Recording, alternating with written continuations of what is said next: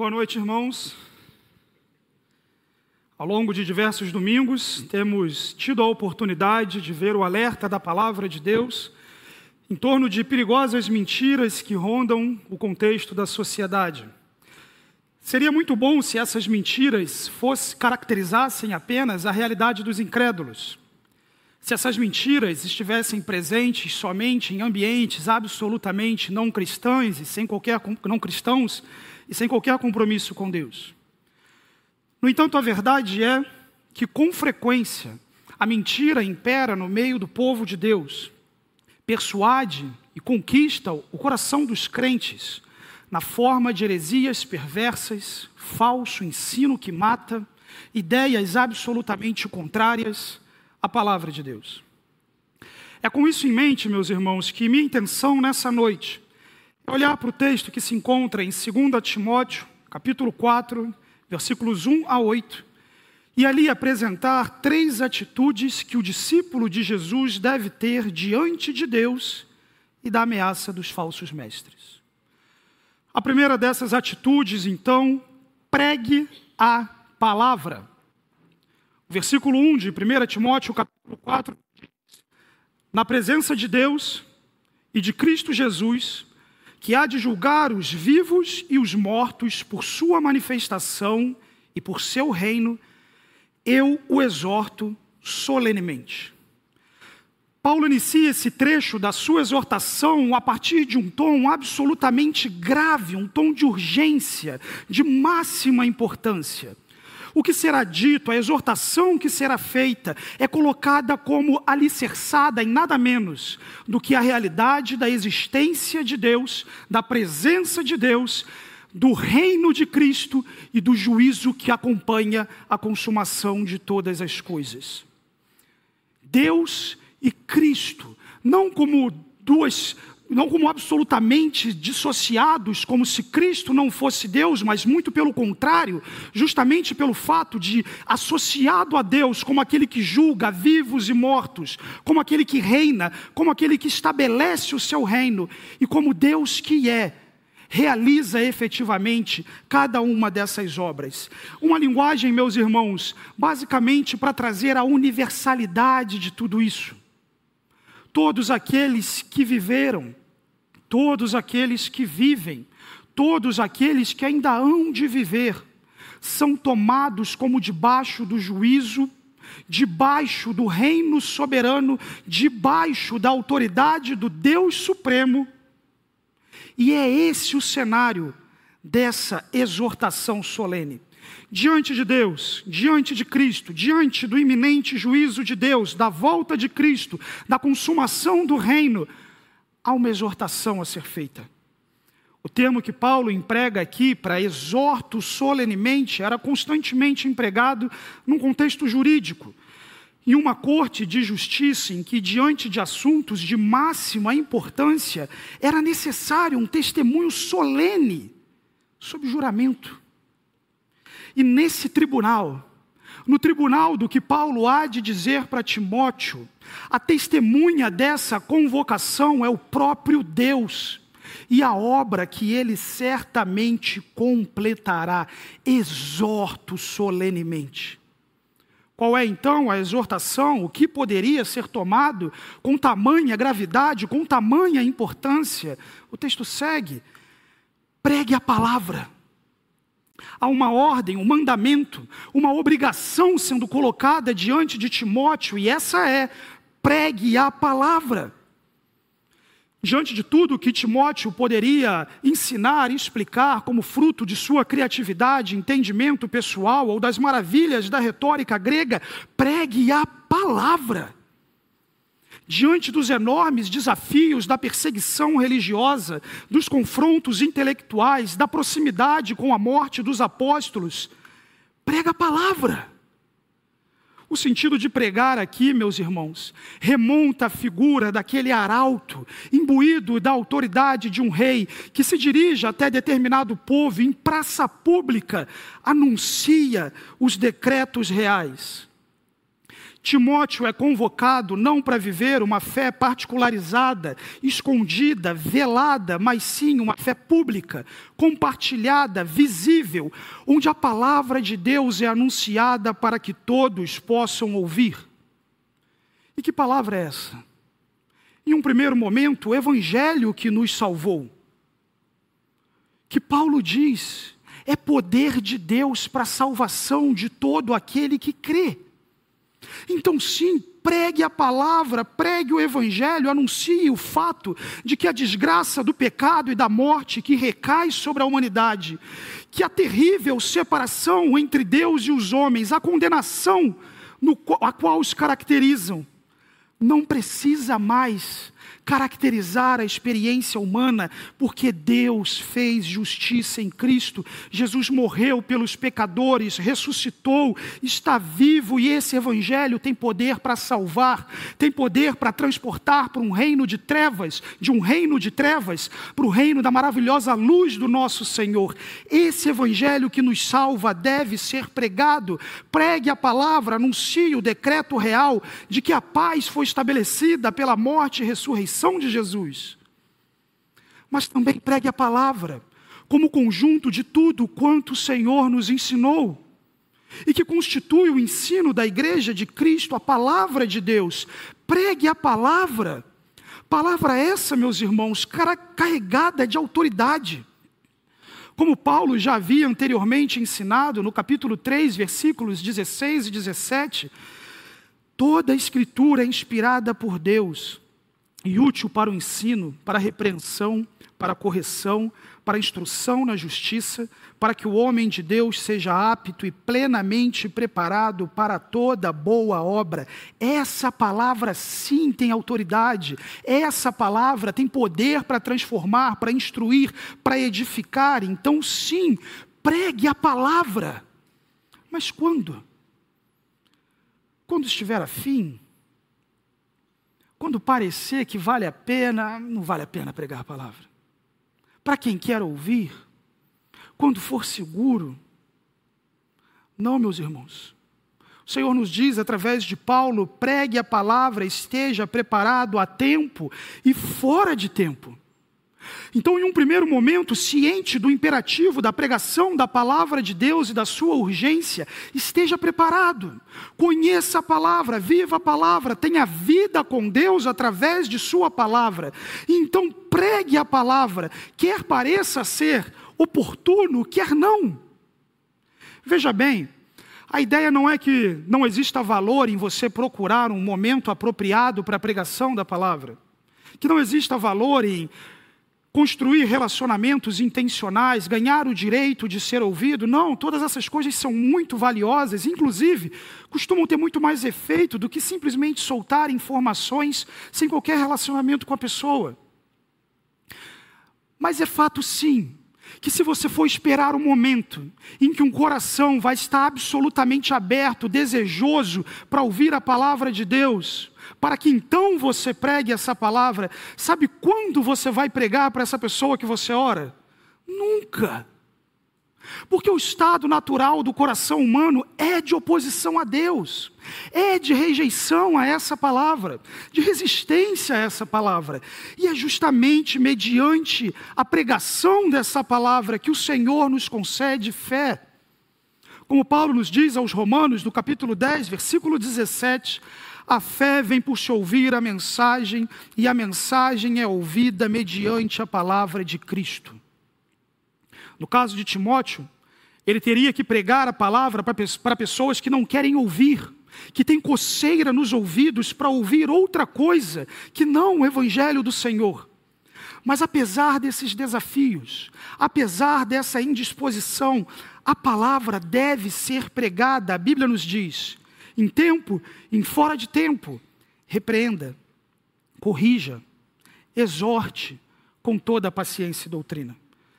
A pregação dessa palavra é qualificada em três termos diferentes. Aqui, repreenda, corrija, exorte.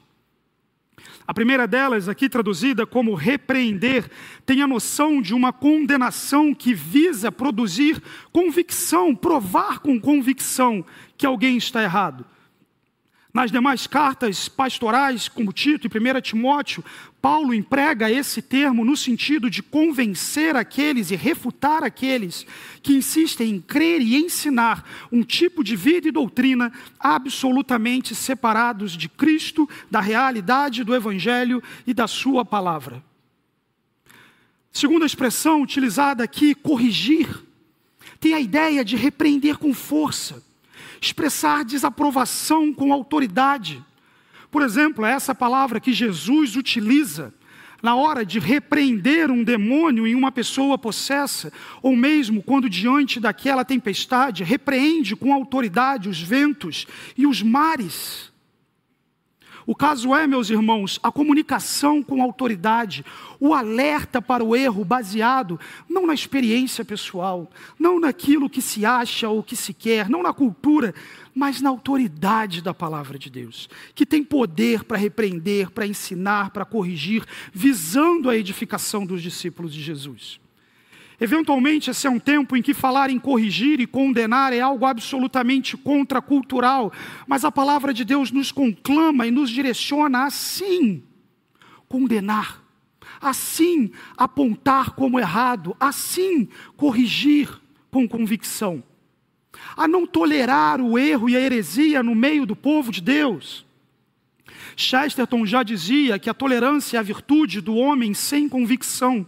Tolerância no sentido de aceitar absolutamente todas as coisas como verdadeiras, e não como o fato de que podemos conviver e coexistir no meio de ideias diferentes.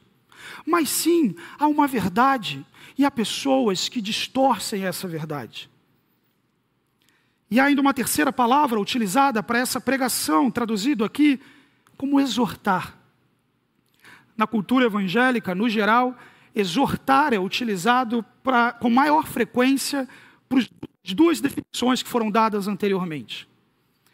No entanto, o uso mais comum dessa palavra dentro da palavra de Deus diz respeito a encorajar, oferecer conforto, incentivar um determinado curso de ação e que sim, é pela pregação da palavra de Deus que esse encorajamento virá. Não vai vir de no começo do ano fazer um mapa astral, tentar descobrir o que os astros têm a dizer para você a partir do seu signo, do tipo de, tem, de temperamento, de livros de autoajuda, através da, das definições e orientações de influencers em redes sociais que com frequência transparecem, comunicam e vendem um modelo de vida absolutamente dissociado da realidade de como a vida de fato é. Uma mentira. Essa palavra, meus irmãos, essa exortação, ela é recebida mediante a pregação da palavra de Deus. Expressões com frequência duras, um desafio certamente tão grande que um adendo é importante. Tudo isso será feito com paciência e doutrina. A pregação da palavra de Deus acontece com uma atitude de mente e vida coerentes com a palavra de Deus. Não adianta corrigir o erro com o erro, como um cego guiando outro cego, mas sim para que essa pregação glorifique ao Senhor da palavra e cumpra com os objetivos e intenções de Deus é preciso ser coerente com a doutrina, com o ensino, com a verdade. Ensino esse que não começou hoje, não começou quando você creu ou nasceu, mas sim que atravessa os séculos e chega até nós com a verdade do Evangelho. E igualmente, meus irmãos, essa correção não é feita de forma leviana ou pecaminosa, é com paciência. O que diz respeito tanto à forma de falar, tom, conteúdo, mas especialmente com o fato de que pregar a palavra leva tempo. De que com frequência ver os frutos da pregação da palavra, da correção, da repreensão, da exortação, leva tempo. E de que eventualmente a reação do ouvinte à pregação da palavra leva tempo. Mas sabe, meus irmãos, essa palavra sempre cumprirá com seus objetivos. Eventualmente, temos a noção de que, se essa pessoa se arrependeu, então a palavra cumpriu o objetivo. Se foi salva, essa palavra cumpriu o seu objetivo. Mas veja bem, se essa palavra é rejeitada, se essa palavra diante dela é apresentada uma atitude de hostilidade, de oposição, tudo quanto essa palavra diz que acontece como desdobramento e consequência dessa resposta vai se cumprir. Essa palavra sempre se cumpre, meus irmãos.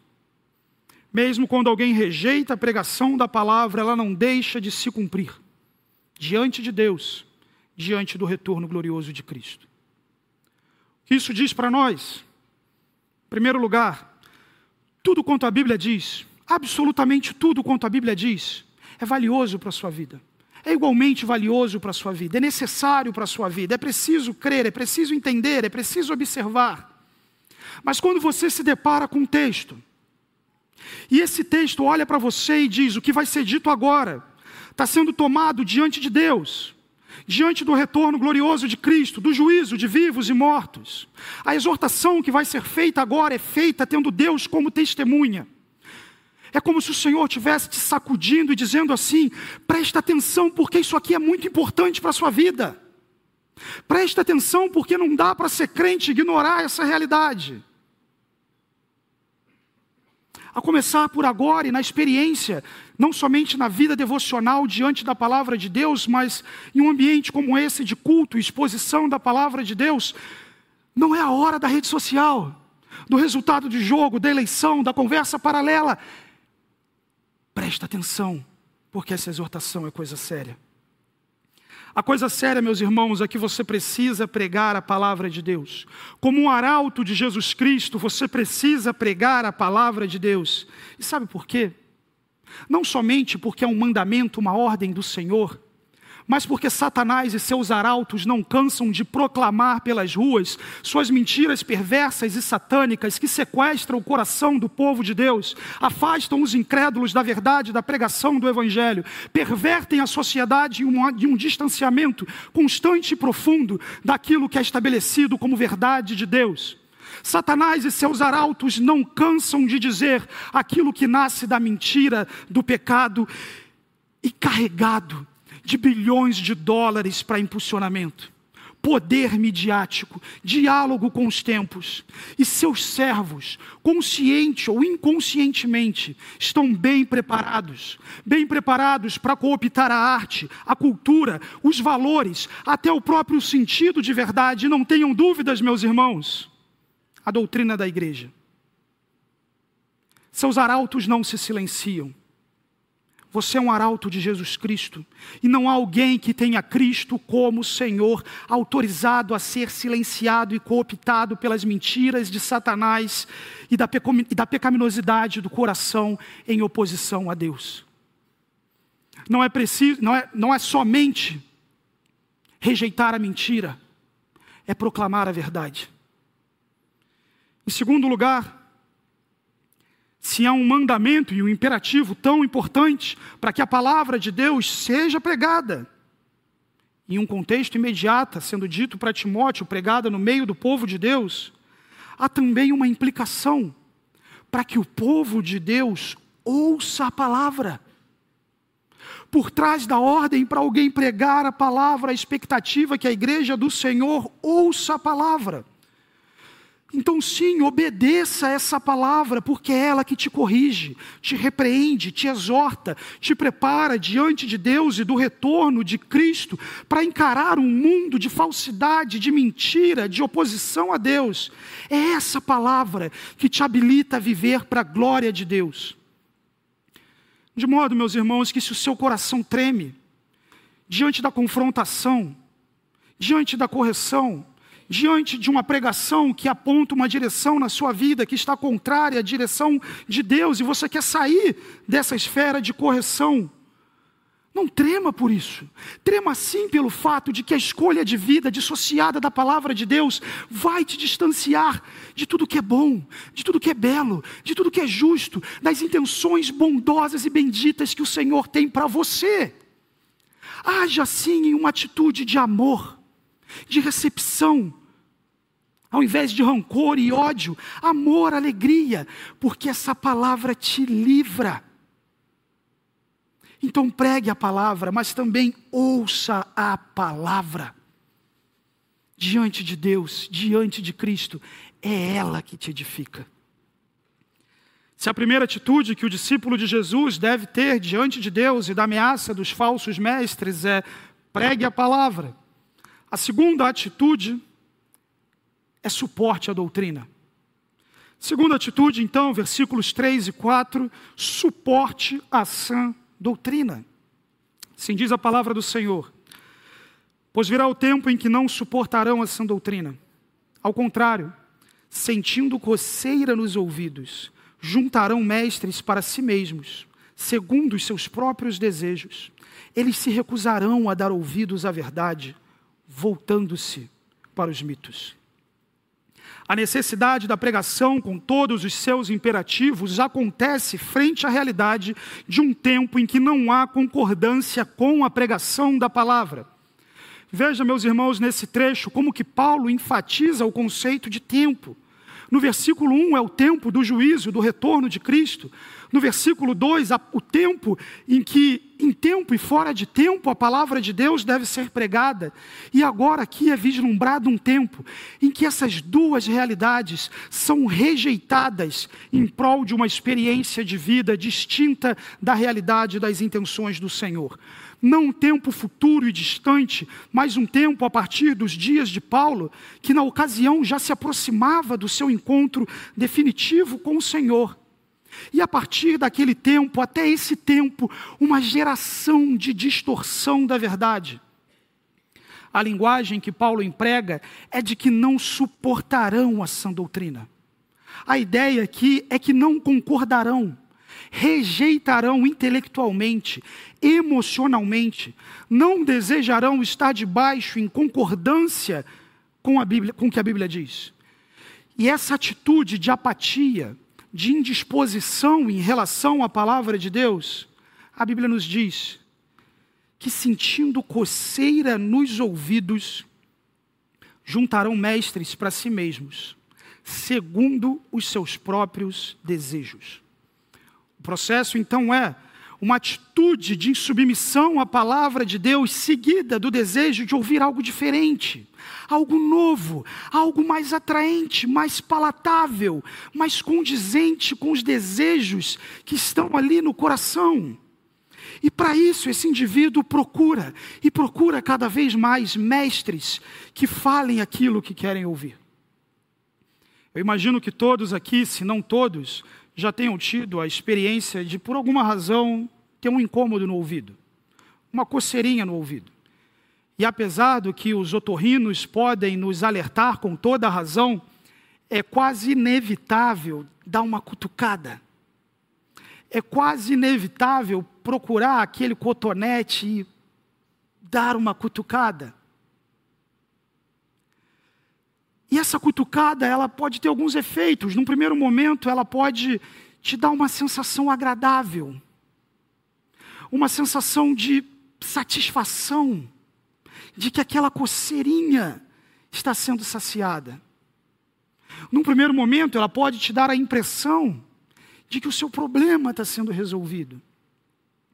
No entanto, a razão para tantos alertas para que você não faça isso é que por trás dessa sensação gostosa que você pode vir a ter, você pode estar empurrando um corpo estranho mais profundamente no seu canal auditivo.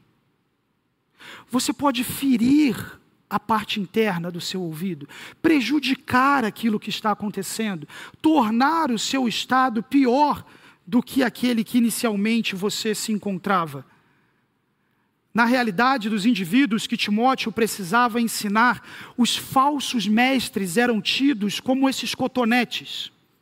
Ao invés de suportar a sã doutrina, eles têm coceira nos ouvidos e querem alguém que fale o que eles querem, que deem esse discurso que o ouvido quer ouvir que deem, que responda de forma apropriada essa coceira, esse anseio do coração, que dê para eles o sentimento de agora sim eu estou ouvindo aquilo que eu quero. Ao invés de suportar a sã doutrina, eles querem alguém que coce para eles. Mas, meus irmãos, da mesma forma que aquele cotonete pode empurrar e tornar a situação ainda pior, o falso ensino que faz esses ouvidos coçar é agravado pela coceira dos falsos mestres à, medida que empurram cada vez mais profundamente mentiras satânicas e distorções da palavra de Deus que dominam cada vez mais a mente desses indivíduos, os distanciam das intenções de Deus, os afastam da verdade. E veja, meus irmãos, diferente de um cotonete, o texto nos fala que eles juntarão mestres para si mesmos, segundo os seus próprios desejos. A palavra aqui traduzida por juntarão tem, na verdade, uma, uma intensidade muito maior. A ideia é que eles acumularão mestres. A palavra tem a ideia de empilhar juntar muitos mestres, porque os desejos são muitos e sempre novos, de modo que um mestre não basta. É preciso uma novidade, um novo ensino, uma, a partir de uma nova coceira, um novo milagre, uma nova visão, uma nova unção, uma nova igreja, porque sempre há um novo desejo, e novo desejo esse, que à luz da palavra de Deus é pecaminoso. É fruto da cobiça, da paixão desenfreada e desejos distantes da pureza e da bondade que advém da palavra do Senhor. Mas essa coceira faz querer mais. Essa coceira faz querer ouvir mais. E ouvir mais não a palavra pura de Deus, mas ouvir mais aquilo que provoca esse desejo. Ouvir mais aquilo que é agradável. Eles se recusarão, se recusarão a dar ouvidos à verdade, voltando-se para os mitos. Por mito ou fábula, a intenção aqui de Paulo é atacar a heresia desses indivíduos, deixando claro que há o caminho calcado na ressurreição, na morte de Jesus, e há o fato de que a consumação de todas as coisas se aproximam. E há um caminho que nasce da rejeição dessas realidades, da rejeição da palavra de Deus, mas a autoridade do ensino do falso mestre, meus irmãos, à luz da palavra de Deus, não é mais do que um mito, uma boa fábula, trocar a verdade por uma história bem contada que diz aquilo que se quer ouvir. Não se enganem. A palavra heresia tem justamente o sentido de escolha. Estar diante da verdade e escolher distanciar-se dessa verdade, escolher a distorção dessa verdade, escolher ouvir aquilo que por qualquer razão é o que você quer ouvir. Quando na sua vida você teve coceira nos ouvidos, é possível pensar as motivações que isso tem acontecido. Pode ser uma alergia, uma inflamação, um apontamento de algo mais grave. Isso provocou essa coceira. Mas o que que faz os ouvidos dos crentes coçarem? O que que faz com que alguns crentes tenham coceira nos ouvidos? Que desejos são mais comuns no coração dos crentes que os fazem com frequência serem tentados e persuadidos por mentiras e distorções da palavra de Deus? É claro que poderíamos pensar num escopo maior de coceiras e mentiras, mas eu gostaria de chamar a sua atenção para pelo menos três motivos de coceira. Em primeiro lugar, poder. Falo aqui não de poder no sentido de sucesso pessoal, mas sim de poder sobrenatural, mistério. Veja bem, a Bíblia é uma história de atos sobrenaturais. Há poder, há milagre, há cura. A questão não é essa. O Senhor é soberano e rege a história soberanamente. Mas a questão é sim o uso que Satanás e seus ministros fazem disso, de um coração desejoso por manifestações sobrenaturais, e junto ao atendimento dessa coceira, empurra uma série de ensinamentos contrários à palavra de Deus, em ouvidos que coçam por novidade. O que normalmente caracteriza essa experiência, em primeiro lugar, a adivinhação. A experiência com o sobrenatural, a parte da vida e da verdade, é coceira no ouvido. É como se a Bíblia não basta. Eu preciso o tempo todo que alguém me diga: olha, o Senhor está dizendo, você vai casar com tal pessoa. Olha, o Senhor está dizendo: você tem que sair do seu emprego e para aquele emprego. Você tem que vender seu carro. Olha, o Senhor está dizendo: a aflição que você está passando, a pessoa que está te afligindo, Deus vai matar. O tempo inteiro uma adivinhação, o tempo inteiro algo tem que ser dito para que essa pessoa dê um passo. Como se não houvesse na palavra de Deus sabedoria. Como se não houvesse orientação, iluminação por parte do Espírito. E, sobretudo, como se não houvesse para os crentes a segurança de que o seu futuro foi mudado pelos pregos naquela cruz para uma eternidade que transcende as preocupações meramente dessa terra e apontam para uma realidade futura que o Senhor te garante. Cura. Meus irmãos, Deus é soberano. Se Ele quiser curar, Ele cura. Se Ele quiser hoje acabar com as doenças do mundo, Ele acaba. Ele faz o que Ele quiser. Mas falo sim da necessidade do desespero de um crente em se ver livre de uma enfermidade, ou ao menos de estar em um contexto em que possa presenciar livramentos nesse sentido, ignorando absolutamente o fato de que para um crente o morrer é lucro e que a doença do nosso pecado foi curada no sangue do nosso Salvador. Me pergunto, meus irmãos, quem será que foi mais feliz? Estevão apedrejado, agonizando a morte, debaixo do infortúnio e humilhação, mas vendo os céus abertos e o Senhor Jesus de pé, o recebendo e convidando a prometida eternidade. Ou Lázaro, que ressuscitado, morreu duas vezes. Brinquei com a minha esposa esses dias, falei: olha, se eu morrer e orarem para eu voltar e eu abrir o olho, eu estiver aqui, falar, ah, Deixa eu ir. Meus irmãos, nós temos segurança no sangue de Jesus. Você não precisa ter medo disso. A cura é uma bênção, Deus é soberano para fazer e tem todo o poder, mas seu coração não pode estar nisso. O mais importante ele já fez, e se o seu coração estiver nisso, ele vai dizer para você, e você vai procurar ouvir aquilo que você quer ouvir, e daqui a pouco você vai estar acreditando que você vai ser curado por X, Y ou Z, e quando você não for curado, alguém vai dizer para você que você não foi curado por falta de fé. E essa mentira te destrói, acaba com você, acaba com a igreja. Não é isso que o Senhor tem para o seu povo. Batalha espiritual Diferentemente da batalha que a Bíblia diz sim acontecer contra Satanás e seus demônios, mas sim uma atitude maniqueísta em que o diabo é tomado quase que em pé de igualdade com Deus, que deve ser combatido com coisas como atos proféticos, danças proféticas, mapeamento espiritual e o que mais inventarem sem qualquer respaldo bíblico.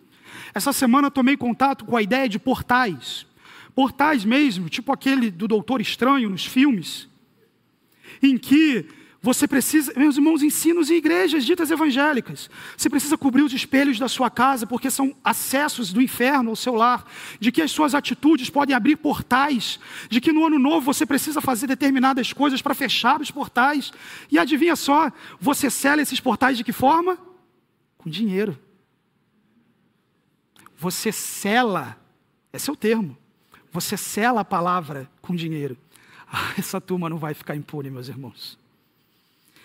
Lutero estava certo, correto ao dizer que qualquer ensinamento que não se enquadre nas Escrituras deve ser rejeitado, mesmo que faça chover milagres todos os dias. Além do poder sobrenatural, dinheiro, o desejo de ter um Deus que satisfaça os seus desejos materiais de prosperidade financeira, luxo, sucesso. Um Deus que pode ser persuadido por ofertas vultuosas, primícias de honra ou o que for. Um Deus que não pode desejar que você sofra, como expressão de disciplina ou formação do caráter de Cristo em você, mas sim que exista tão somente para te fazer o mais rico, poderoso e vitorioso possível Há poucos dias atrás, não tenham dúvidas, esse foi o conteúdo de boa parte dos sermões de Ano Novo em muitas igrejas evangélicas Brasil afora. E ainda, afirmação. Talvez a grande novidade do nosso tempo seja a procura por ouvir aquilo que não ofende a sensibilidade ou convicções pessoais. Estar num contexto em que não exista nenhum tipo de ofensa teológica àquele que ouve. Igrejas, meus irmãos, que na ânsia de falar aquilo que se quer ouvir, inclusive tomam como atitude substituir palavras de grande importância na Escritura, como por exemplo, igrejas em que não se diz mais o termo pecado. Ou ainda, igrejas ditas inclusivas ou queer, em que a moralidade bíblica em torno da sexualidade não é observada, mas sentido como um mito. E pelo desejo de não ser provocado pela palavra de Deus, confrontado pela palavra de Deus, procura-se um contexto em que seja um pouco mais light, que coce o ouvido. Ao invés disso, a proposta da palavra de Deus é que você suporte, concorde, ame, viva a doutrina recebida do Senhor Jesus e dos apóstolos, a vida comunicada pela palavra desde os nossos primeiros pais até o sangue do último apóstolo. E sim, essa palavra ela vai te cortar, ela vai te incomodar, vai mexer com os seus desejos, mas se você ama Jesus, se você tem Jesus como seu Senhor, é desse jeito que o seu mestre vai vai te transformando. É pegando cada um desses desejos idólatras em seu coração, que com frequência desejam ouvir algo que soe mais palatável, e progressivamente transformando, mudando na mais bela, poderosa e graciosa expressão da vontade de Cristo no seu interior. Isso é Evangelho, meus irmãos, o poder do Evangelho, a ação do Espírito em nós. Não queira outra coisa senão a mais pura palavra de Deus, aplicada e vivida na sua vida como discípulo de Cristo. Se pregar a palavra e suportar a doutrina são duas atitudes essenciais. A palavra de Deus ainda nos demonstra uma terceira atitude que o discípulo de Jesus deve ter diante de Deus e da ameaça dos falsos mestres, e essa é: seja diferente. Terceira atitude, então, seja diferente. Versículo 5. Você, porém, seja moderado em tudo, suporte os sofrimentos, faça a obra de um evangelista, cumpra plenamente o seu ministério. Se por um lado existem indivíduos que não querem ouvir a palavra de Deus, pessoas que acumulam falsos mestres que dizem o que querem ouvir, por outro lado, a atitude daquele que caminha com o Senhor é diferente. Você, porém, você, porém, não vai ser caracterizado por essa vida vazia, por esse cristianismo sem cruz, sem fé, sem Cristo. Para Timóteo, Paulo, inspirado por Deus, diz: Você não vai ser assim, não deve ser assim. Essa vida, essa mentalidade, esse afastamento da verdade, do Evangelho, não devem te acompanhar. A expressão você, porém, é importante para Paulo, usado quatro vezes ao longo das suas cartas para Timóteo e Tito, de modo que é o tempo todo dizendo as coisas são assim. O desafio é esse. O problema é esse. As pessoas querem entender desse jeito, viver desse jeito. Você, porém, não. Você é um discípulo de Jesus. Permaneça no que você aprendeu. Siga o ensino de perto, cresça em fé, amor, paciência. Quem tem Cristo como Senhor, meus irmãos, não deve se fazer escravo de homens, escravo de heresias perversas e desvios da verdade, escravos dos próprios desejos. Você, porém, a Bíblia diz, seja moderado em tudo, sóbrio, como em algumas traduções, sem a mente intoxicada por essas heresias e absolutamente atento, em perfeito juízo, alerta para todas essas ameaças.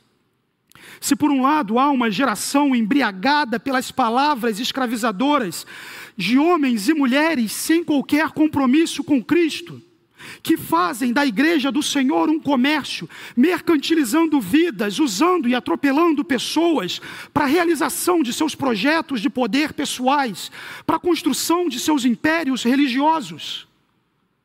A proposta da palavra de Deus é: fuja disso. Esteja alerta, alerta para isso. E se você percebe isso, corrija.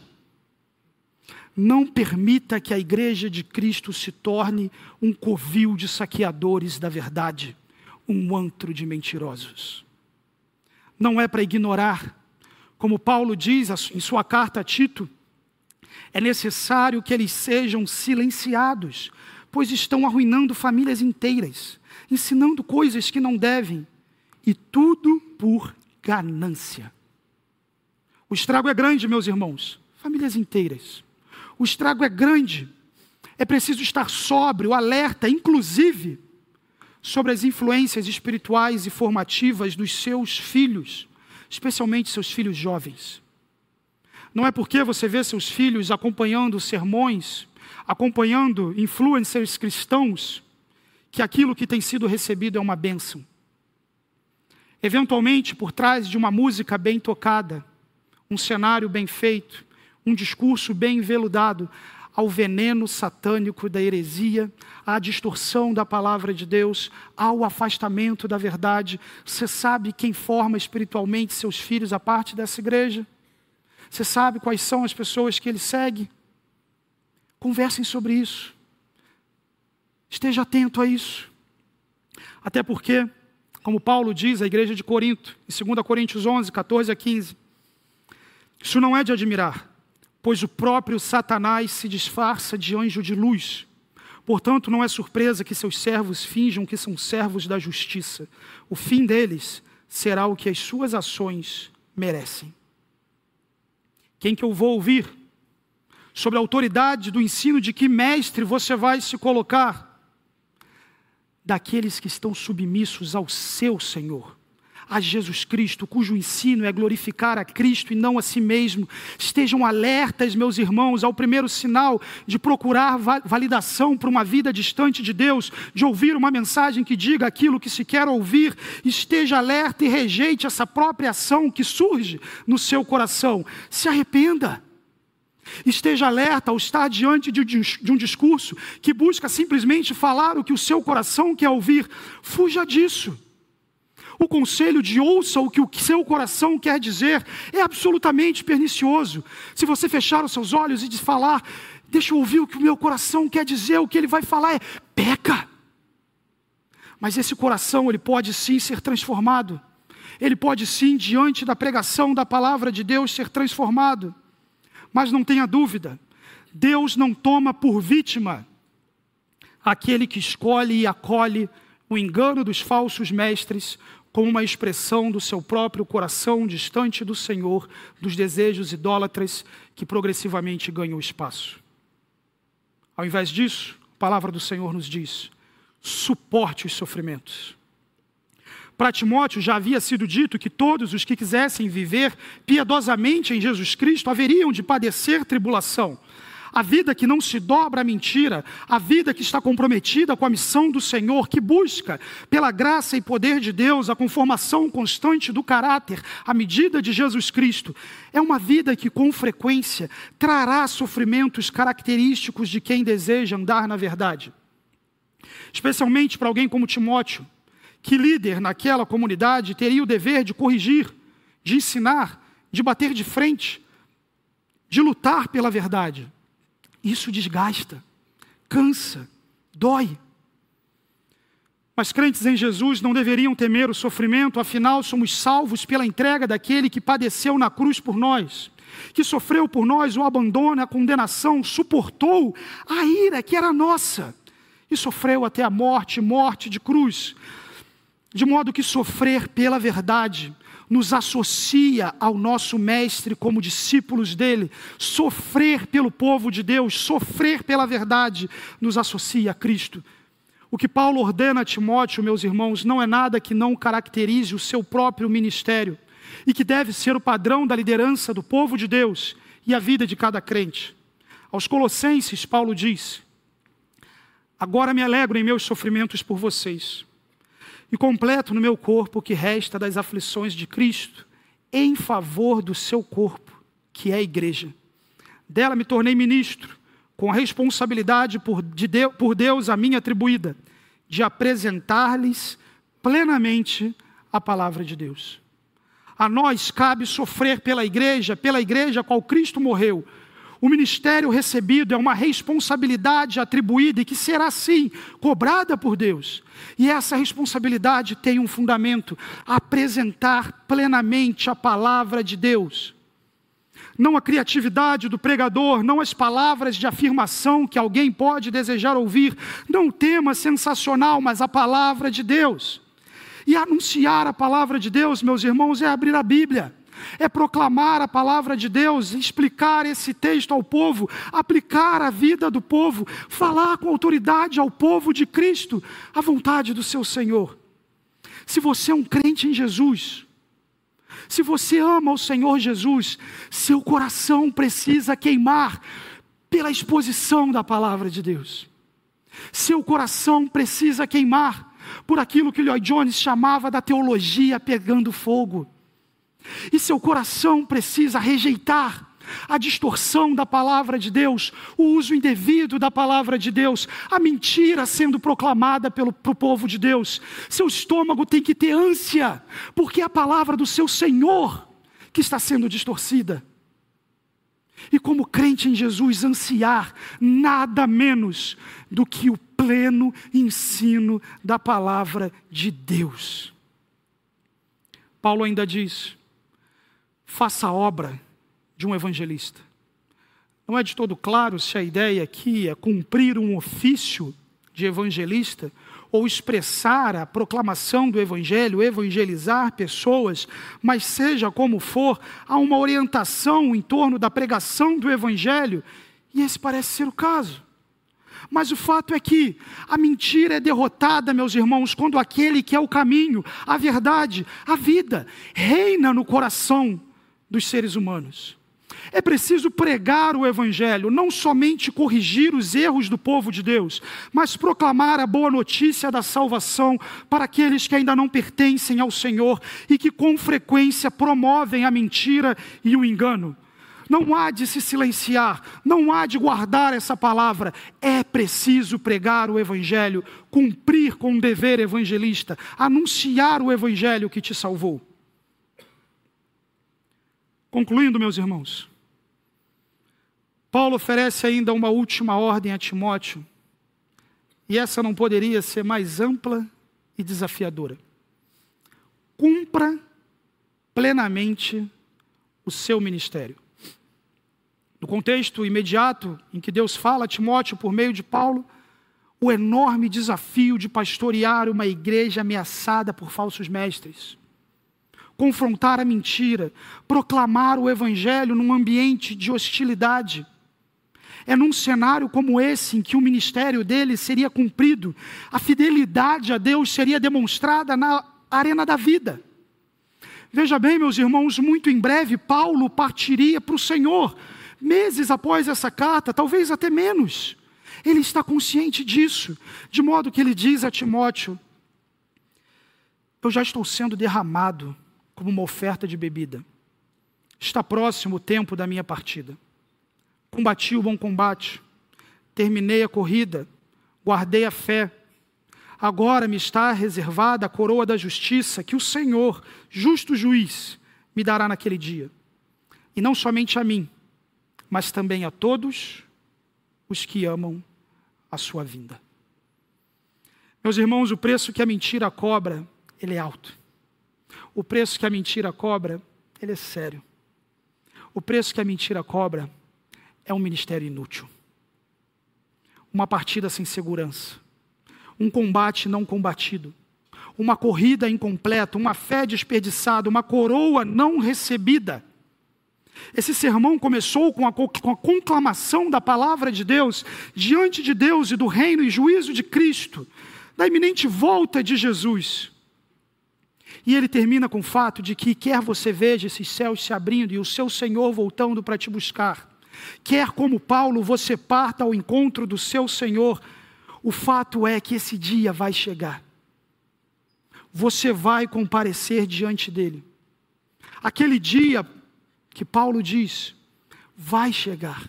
E toda mentira desse mundo não será ignorada, tal como seus arautos e promotores.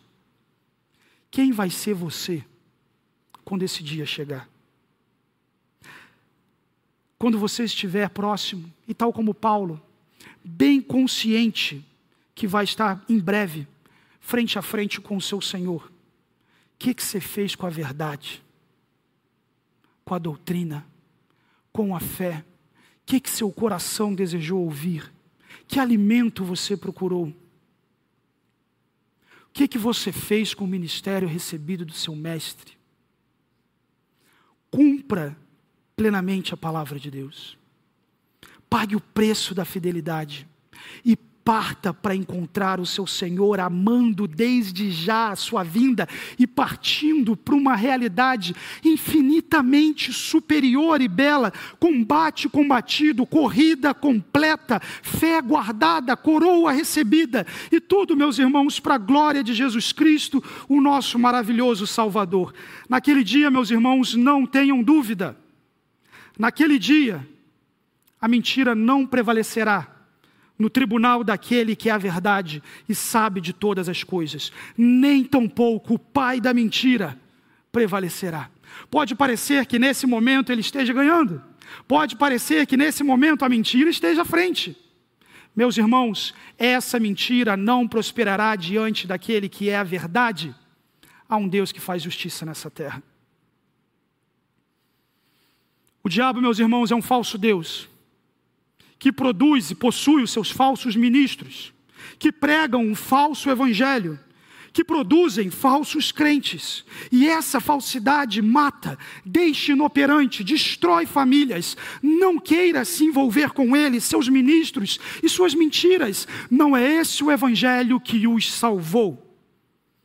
Você, porém, você, porém, prega a palavra, suporte a sã doutrina seja diferente, cumpra plenamente o seu ministério, porque essa é a bênção, dádiva, virtude e poder que o Espírito de Deus em você deseja produzir na sua vida. E que o Senhor livre e abençoe o seu povo. Vamos orar, meus irmãos. Pai Santo, essa noite nós, diante do Senhor, Desejamos nos apresentar e clamar que o Senhor nos sonde e detecte em nosso coração qualquer anseio de ouvir aquilo que a gente quer ouvir e de fugir da ação poderosa da palavra do Senhor. Ó Deus, traz à tona aquilo no coração do seu povo, que é expressão de pecado e desejos idólatras, e que o teu Espírito convença a cada um de nós a nos arrependermos e a nos voltarmos ao Senhor e a plena pregação da Sua palavra. Nos envolve, ó Deus, na pregação da palavra do Senhor, no testemunho vivo e vibrante do Evangelho que recebemos. Nos ajuda a conhecer, entender, guardar e preservar a sã doutrina que o Senhor nos tem instruído. Nos ajude a sofrer e a proclamar esse Evangelho a todos quantos têm andado distante do Senhor e ainda não te conhecem como Salvador. Abençoe o teu povo, ó Deus, livra o teu povo das mentiras nós te louvamos em nome do Senhor Jesus. Amém. Deus abençoe, meus irmãos.